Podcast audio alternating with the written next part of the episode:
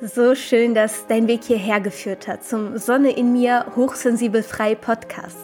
Dem Podcast, in dem es um deine Hochsensibilität und deinen Weg von der fremdbestimmten Dauerüberforderung zu einem selbstbestimmten und erfüllten Leben als feinfühlige Seele gehen soll. Mein Name ist Jessica Stellwag, du kennst mich vielleicht unter dem Namen Sonne in mir und ich helfe hochsensiblen Menschen dabei, ihren Seelenweg, ihre Bestimmung, Erfüllung und ihre innere Sonne zu finden und zu leben. Schön, dass du hier bist. Kennst du das Gefühl, wenn du mit bestimmten Menschen zusammen warst, dass diese sich nach einem Treffen mit dir dann besser fühlen und du dich stattdessen ausgelaugt oder energieloser fühlst? Dieses Phänomen tritt besonders oft bei sogenannten Empathen auf. Doch wo liegt eigentlich der Unterschied zwischen Hochsensiblen und Empathen? Da sowohl hochsensible Menschen als auch Empathen viele Parallelen oder identische Merkmale aufweisen. Und sind hochsensible Personen nicht automatisch auch empathisch? Und was genau ist eigentlich ein Empath? Darüber möchten wir heute etwas genauer sprechen, denn nicht jeder hochsensible Mensch ist zwangsläufig ein Empath. Jedoch kann man sagen, dass jeder Empath zu einem gewissen Grad auch immer hochsensibel ist. Und diese Menschen sind nochmals ein ganzes Stück anfälliger für Fremdenergien, also nehmen Stimmungen und Energien ihrer Mitmenschen noch stärker auf, können auf ihr Umfeld jedoch auch eine nahezu heilende Wirkung haben, da sie durch die Energieaufnahme ihrer Mitmenschen diese von ihren negativen Gefühlen oder von ihrem emotionalen Ballast tatsächlich auch entlasten können weshalb ihr Gegenüber sich nach einem Treffen dann oft auch besser oder leichter fühlt als vor der gemeinsamen Zeit. Jedoch mit der Konsequenz, dass Empathen nach so einem Treffen die Lasten der anderen dann auf ihren eigenen Schultern tragen und sich nun mit diesen belastenden Energien zusätzlich auseinandersetzen müssen, beziehungsweise sich auch einfach ausgelaugt danach fühlen.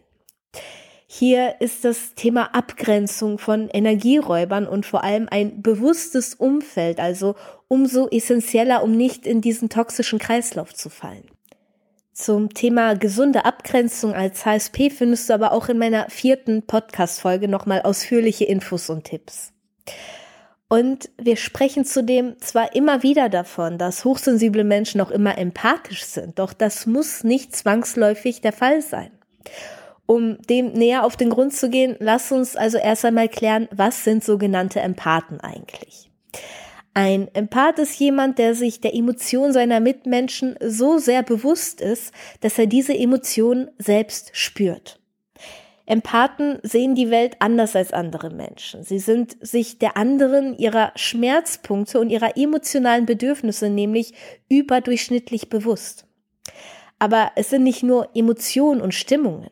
Empathen können auch körperliche Schmerzen anderer spüren und auch die Absichten einer Person fühlen oder woher sie kommen.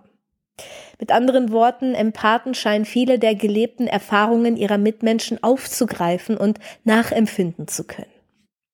Die meisten hochsensiblen Menschen, also HSPs, sind zeitgleich auch Empathen. Jedoch kann es auch sein, dass unsere Empathiefähigkeit durch zum Beispiel ein Trauma in unserer Vergangenheit eingeschränkt wurde. Denn ein Trauma kann auch unsere Empathiefähigkeit aus Selbstschutz schwächen, um uns vor weiteren Stressquellen und emotionalen Belastungen aus dem Außen zu schützen. Nehmen wir also mal an, du bist in einem Elternhaus aufgewachsen, in dem zwischen deinen Eltern viel Streit, emotionale Ausbrüche, Kälte oder sogar Aggression herrschte und du als feinfühliges Kind diese toxischen Energien immer und immer wieder abbekommen hast. Kann es passieren, dass aus Selbstschutz deine Empathiefähigkeit geschwächt wurde, um eben nicht mehr schadenden Wahrnehmungen wie diesen ausgesetzt zu sein? Wir können also sehr wohl hochsensibel sein und wenig bis keine Empathie empfinden, wenn es, wie gesagt, durch einen Schutzmechanismus unserer Psyche geschwächt wurde.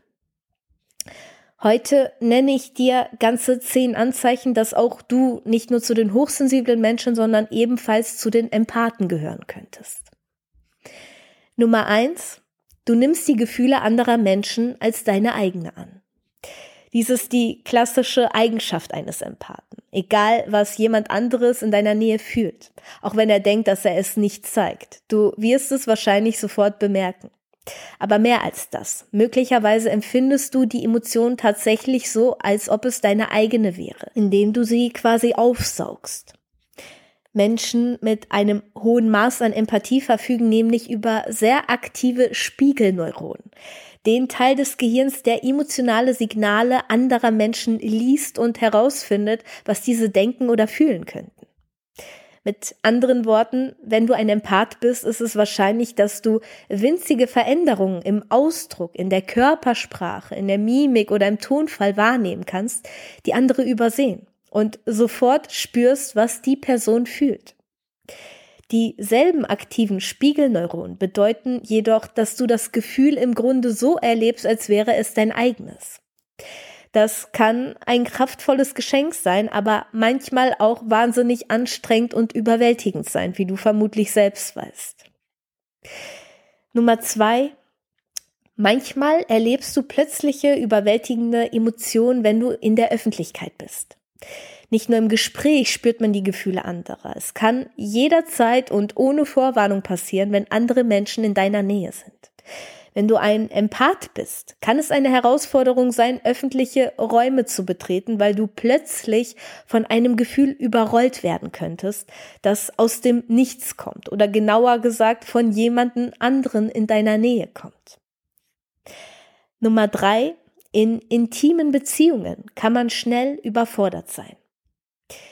Beziehungen können für jeden vermutlich eine Herausforderung sein. Aber stell dir vor, wie viel größer die Herausforderungen sind, wenn du jede noch so kleine Stimmung, Irritation oder ja sogar Lüge deines Partners spüren kannst. Auch positive Emotionen können überwältigend werden. Aber es ist mehr als das. Sobald man zusammenlebt, stellt die gemeinsame Umgebung auch eine Hürde dar.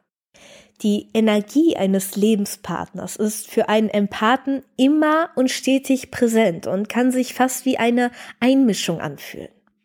Empathen betrachten ihr Zuhause nämlich als einen Zufluchtsort, an dem sie der ständigen Belastung ihrer emotionalen Sinne entfliehen können. Und ein Partner ändert das eben. Während einige Empathen sich aus diesem Grund dafür entscheiden, Single zu bleiben, lernen andere, sich anzupassen. Vielleicht indem sie ein Zimmer haben, das ihr privater Raum ist. Oder was auch äußerst wichtig ist, einen Partner suchen, der ihre Grenzen einfach respektiert. Der vierte Punkt, dass du ein Empath sein könntest, die Leute bitten dich oft um Rat. Empathen werden nämlich häufig von ihren Freunden oder der Familie um Rat, Unterstützung und Ermutigung gebeten. Das hilft, dass Empathen noch dazu neigen, gut zuzuhören und oft geduldig darauf warten, dass jemand in Ruhe zu Ende erzählt, um erst dann aus ihrem Herzen antworten zu können.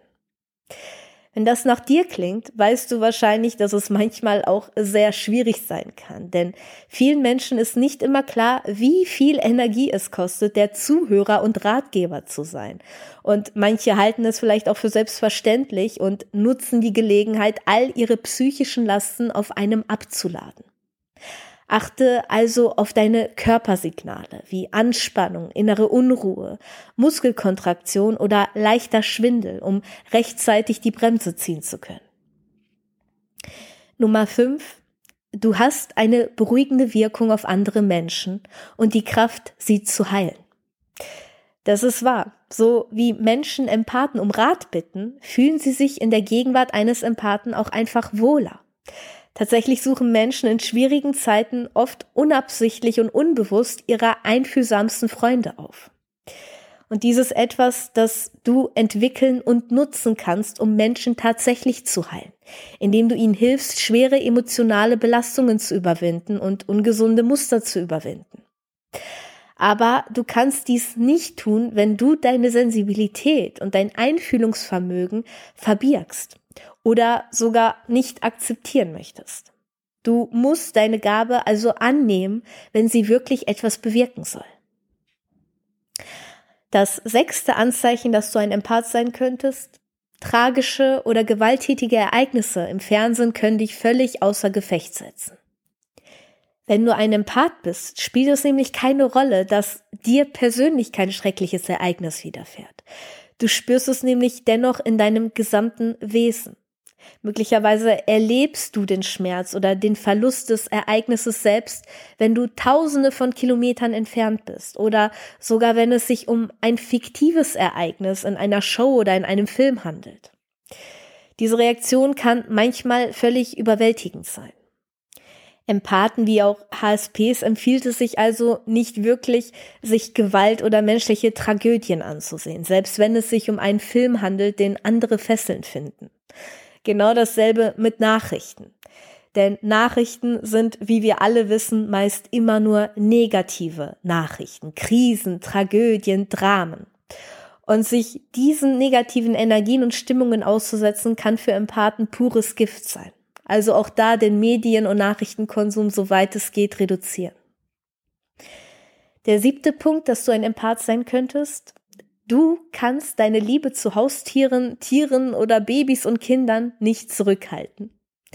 Natürlich empfinden wohl die meisten Babys als entzückende kleine Wunder oder Hunde oder Katzen als süß. Aber für dich scheinen diese Gefühle viel, viel stärker zu sein. Möglicherweise kannst du nicht anders, als von dem lieben Kind oder Haustier einer anderen Person zu schwärmen oder dich sofort hinzuhocken, um einem Welpen etwas Liebe zu zeigen. Manche Leute mögen deine Reaktion vielleicht übertrieben finden, aber du kannst genauso wenig die abgeklärtere Reaktion anderer nachvollziehen. In vielerlei Hinsicht ist dies einer der vielen Vorteile eines Empathen. All ihre Gefühle, auch die positiven, werden in die Höhe getrieben. Achtens, möglicherweise spürst du auch die körperlichen Krankheiten und Schmerzen der Menschen, nicht nur ihre Gefühle. Wenn jemand krank oder verletzt ist, können Empathen sogar so weit gehen, dass sie seine Krankheit so empfinden, als wäre es ihre eigene. Und dabei geht es nicht nur darum, Mitgefühl oder Sorge um sie zu empfinden, sondern auch tatsächliche körperliche Empfindungen wie Schmerzen, Verspannungen oder Krämpfe in denselben Körperbereichen zu verspüren. Es ist, als ob ihr empathisches Gehirn nicht nur widerspiegelt, was die andere Person erleben muss, sondern diese Erfahrung auch physisch in ihren eigenen Körper projiziert. Und es kann unangenehm sein, sogar sehr kräftezehrend. Es ist wahrscheinlich kein Geschenk, das die meisten Empathen gerne haben, aber es ist auch der Grund dafür, warum Empathen so außergewöhnliche Betreuer sind oder sich in Heilerberufen wiederfinden. Ohne diese Fähigkeit wären sie nicht in der Lage, wirklich mit jemandem in Kontakt zu treten, der Schmerzen hat oder ihm genau das zu geben, was er braucht, um sich wohler und besser zu fühlen. Es ist also nicht verwunderlich, dass sich Empathen zu Rollen wie Krankenschwestern, Ärzten, Altenpflegern oder Heilern hingezogen fühlen. Wenn man den Schmerz aller spüren kann, wäre es nämlich überraschend nichts dagegen tun zu wollen. Der neunte Punkt, dass du ein Empath sein könntest, die Atmosphäre eines Raumes ist dir wahnsinnig wichtig. Es überrascht vielleicht nicht, dass Empathen äußerst empfindlich auf das Gefühl oder die Atmosphäre ihrer Umgebung reagieren. Wenn sie von Frieden und Ruhe umgeben sind, gedeihen sie, blühen sie auf. Aus dem gleichen Grund können Orte der Schönheit für Empathen nahezu transformierend sein sei es ein ruhiger Garten, ein schönes Schlafzimmer oder die Seele eines Museums. Ebenso werden aber auch chaotische oder deprimierende Umgebungen einem Empathen schnell die Energie entziehen. Und das zehnte und letzte Anzeichen, man kann niemanden sehen, der Schmerzen hat, ohne helfen zu wollen. Kannst du an jemanden vorbeigehen, der in Not ist, ohne dich zu fragen, wie du ihm helfen könntest? Fällt es dir schwer, deine Sorgen um andere abzuschalten, weil es eine Aufgabe zu erledigen gibt? Wenn die Antwort Nein lautet, nicht einmal, wenn du beschäftigt bist, nicht einmal, wenn du in Eile bist, dann stehen die Chancen gut, dass du ein Empath bist. Und deshalb sind Empathen auch ein so wertvoller Teil der Menschheit. Für einen Empathen sind die Menschen nämlich die hellsten Dinge auf seinem Radar und es ist unmöglich, die Bedürfnisse anderer nicht zu erkennen und darauf zu reagieren. Genau hierdurch kommt die Heilfähigkeit eines Empathen und davon könnten wir in unserer Welt wirklich mehr gebrauchen. Was kann ich mit der Erkenntnis nun also anfangen, wenn ich jetzt tatsächlich zu den Empathen gehöre?